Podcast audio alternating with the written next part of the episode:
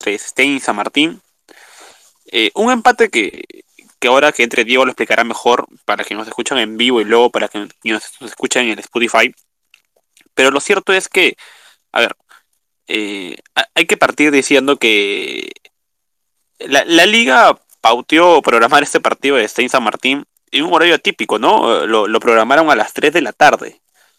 Eh, coincidentemente se jugaba parte del partido en paralelo con el Lu Cristal, perdón, con el Cristal Lu, y coincidentemente a ver, ya se sabe que no, que no es televisado los partidos de Stein.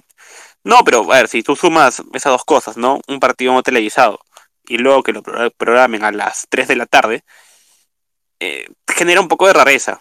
Sobre todo porque parece como si es que lo programaran ese horario como si es que no, tuviera importancia, ¿no? Y, ciertamente sí la tiene. Estamos hablando del descenso. De, dos equipos que, que no levantan hace muchos partidos, ni en lo futbolístico, ni, ni, ni en los resultados y que hoy no vuelven a levantar, ¿no? O sea, ni siquiera para decir, a ver, San Martín ya encontró un rumbo y ha podido ganar de visita. Ni, ni, como para decir que Carlos Stein es, fuerte de local. Eh, y quizás por ello, ya decantando lo, cabecino para el descenso, es que quizás creo que hoy se enfrentaron los, los, dos equipos que seguramente eh, vayan a descender, ¿no?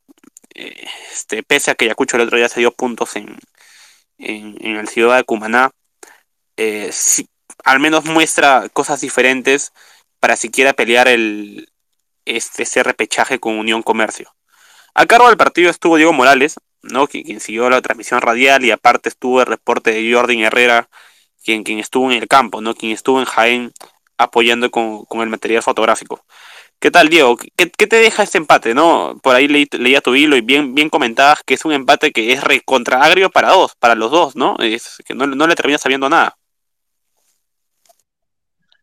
termina siendo un resultado que no les conviene a ninguno de los dos, eh, independientemente del resultado que sacó Ayacucho FC en, en, el Monumental Virgen de Chapi. Me parece que eh, en, en, la más clara oportunidad que ambos tenían para poder sumar tres puntos y poder dejar esa seguidilla de derrotas acumuladas por varias fechas, me parece que esta era la oportunidad de oro, ya sea para Carlos Stein, ya sea para la San Martín, me parece que han dejado esa clara oportunidad para poder eh, alejarse un poco más del descenso y también ir pensando en esta recta final que para todos los equipos que están peleando arriba, los que están peleando eh, por no descender, eh, termina siendo muy importante estas últimas fechas y creo que ambos han dejado, han dejado una oportunidad de oro para poder eh, centrarse en lo, que en lo que podrían hacer en las próximas fechas.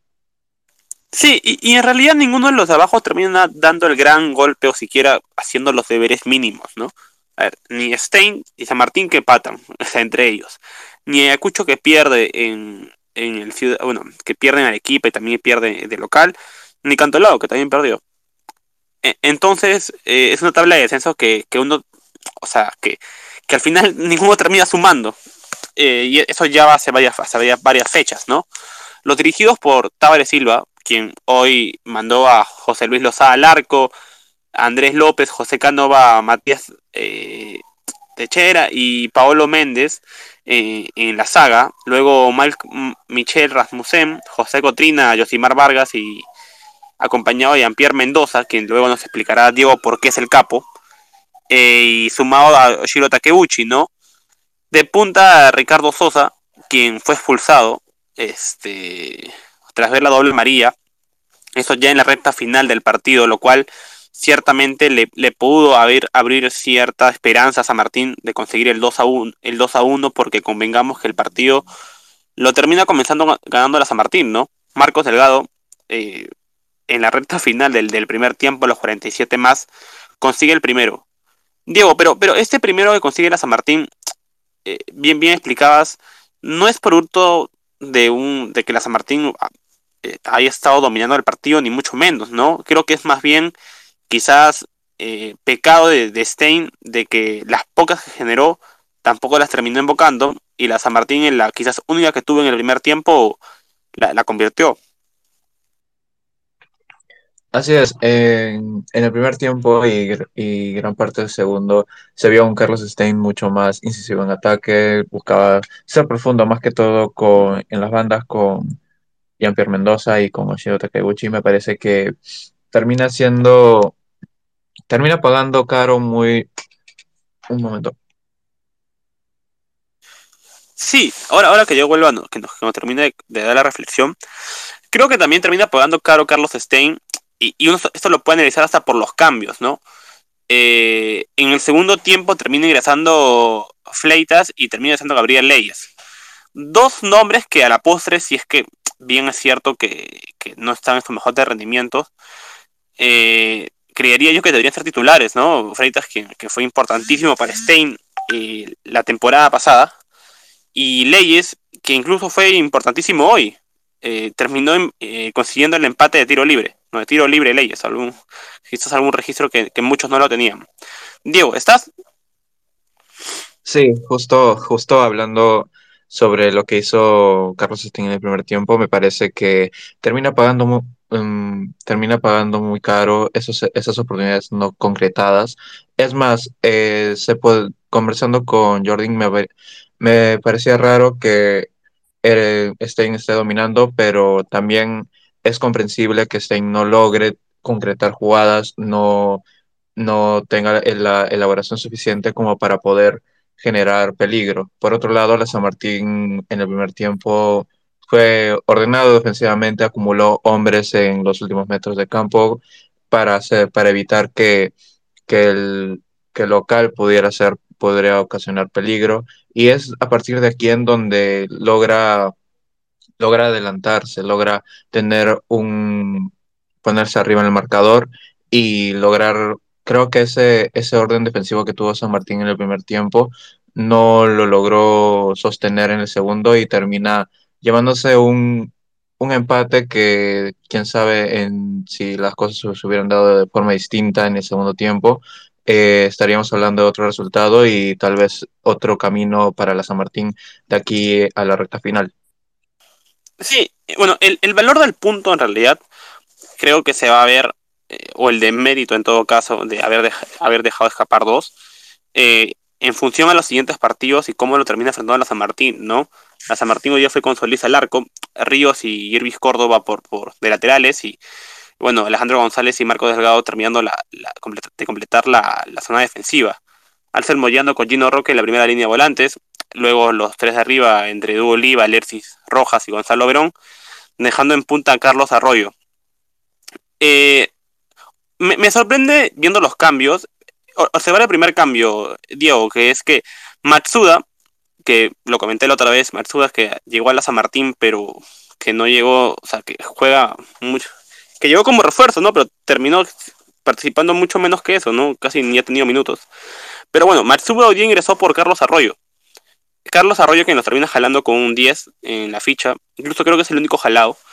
Eh, y luego, recién a los 72, porque Matsuda ingresa a los 61. Luego, recién a los 72, Sebastián Latorre ingresa por Gino Roque, saca uno de, la línea de volantes para poner otro punta. ¿Qué problema de, de, delanteros tiene la San Martín, no, Diego? O sea, Carlos Arroyo no solución. Eh, la Torre, eh, bueno, lo trajeron para, para que pueda aportar en la zona ofensiva, pero tampoco ha sido mucho lo que ha aportado. Es más, tampoco ha tenido mucha participación, ni de titular, ni, ni, ni de como ingresante. Y bueno, lo de Jofre Escobar ya está mucho, ya está más que dicho, ¿no? Se, se fue de, un momento para el otro. Creo que también pasa por ahí, ¿no, Juan Rodrigo? Eh, perdón, Diego, cuando la San Martín no, o sea, a ver, a veces Rojas, Verón pueden ser inspirados, pero finalmente necesitan a alguien que termine invocando el gol. Y eso también es lo que le falta a la San Martín, un gol. Así es. Eh, la San Martín en, esta clausura no ha tenido muchas oportunidades claras para poder concretar jugadas y tampoco sumar volumen, volumen, volumen ofensivo. Me parece que, como tú bien mencionas, la, la, la salida de Jofre Escobar termina eh, comprometiendo mucho lo que era el ataque de la San Martín y me parece que las opciones que tenía de cara al arco no, no es este, no sirve, no funciona. Entonces, me parece que, y esto también para un equipo que también no tiene tantas opciones, eh, tampoco tiene un, una volante tan fuerte, me parece que termina comprometiéndolo a que en todos los partidos mm, siempre tenga esa postura de, de retroceder metros y cederle la postura o la, el dominio al rival. Y creo que en este caso, el San Martín, a pesar del hombre de más, eh, en los últimos minutos también estuvo sufriendo este, estos ataques, estos embates de Carlos Stein, que hasta el final, a pesar del hombre de más, el, hombre de menos, perdón, eh, terminó, terminó dominando el partido, terminó mostrando una mejor cara que su rival, que es la San Martín. Sí, claro. Este, claro, si San Martín tiene un hombre de más, pero al final no puede terminar ejerciendo eh, eh, que sus 11 luzcan mejor que los 10 del rival, termina sirviendo de nada que te expulsen, que lo expulsen a uno, ¿no? Eh, antes de entrar a, la calificación de la cuarteta arbitral, te quería preguntar por, por el campo de partido, porque terminas escogiendo a Jean-Pierre Mendoza, o sea, ni a Marcos Delgado, quien anotó el gol en la San Martín, ni a Gabriel Leyes, que anotó el empate para, para Stein, ¿no? De tiro libre, con, con derecha. ¿Por, ¿Por, qué te terminas decantando por Jean-Pierre Mendoza? Bueno, termina siendo eh, dentro del, del, rendimiento sostenido que ha tenido dentro del partido, eh, uno de los puntos más altos de Carlos Stein, dentro de la profundidad que también eh, pude haber corroborado, que pude corroborar con nuestro, nuestro enviado en el, en el campo, en el campo de juego. Me parece que eh, termina siendo una carta clave dentro de este partido y, y, más que todo termina asociándose mucho mejor con la entrada de Freitas y, y de Leyes. Me parece que eh, con, la, con, la, entrada de este último termina siendo mucho más, mucho más incisivo, eh, pero también eh, se logra mm, se logra ver un Carlos Stein mucho más dinámico dentro del juego y también eh, con un volumen ofensivo mucho mayor. Y creo que es por eso que, a pesar tal vez mmm, con un puntaje, un puntaje no tan alto, se termina siendo la figura de este partido. Sí, claro, no, o sea, hay que comentar que este, cuando los puntajes de los capos ni siquiera superan la nota de 15 es porque el partido en sí no termina siendo del todo bueno, ¿no? Y bueno, entre dos equipos que, pelean el descenso, pero que ninguno aprovecha cuando el otro estuvo mal, ¿no? Ni, ni la San Martín este, aprovechó cuando tenía el hombre de más, ni cuando sorprendió al, Stein adelantando primero, ni Stein so sorprendió, ni Stein supo valer eh, también el golpe anímico que influyó el gol de Leyes, ¿no? Luego terminan, la, es más, la expulsión de Ricardo Sosa lo demuestra. Este, bueno, esos factores evidentemente también contribuyen a que el partido no termine siendo del todo vistoso. La cuarteta arbitral del día de hoy estuvo comandada por Michael Espinosa, eh, de principal, Víctor Raez del primer asistente, Juan Obelitas del segundo y José García de, auxiliar de campo. Eh, ¿alguna, polémica, ¿Alguna polémica, Diego, entre las amarillas y, expulsiones o, o, todo en orden? Porque veo que terminas calificando con 12, Diego, a la cuarteta.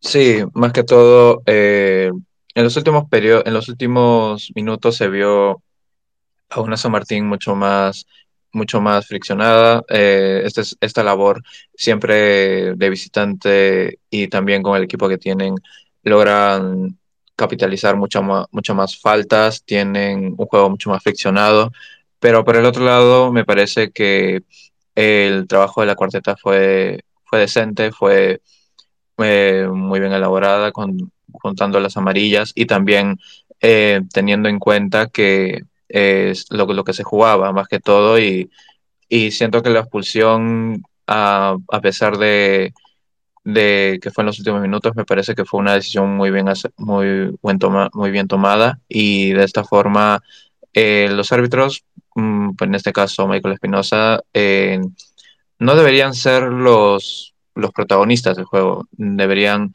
tener una mayor asertividad al momento de tomar decisiones y más en ese tipo de partidos en los que se definen, se definen cosas muy importantes como por ejemplo en este caso, que era un partido de vida o muerte para ambos, y, y eh, en mi opinión, el, la cuarteta arbitral tuvo una, una actuación decente en, en, este caso.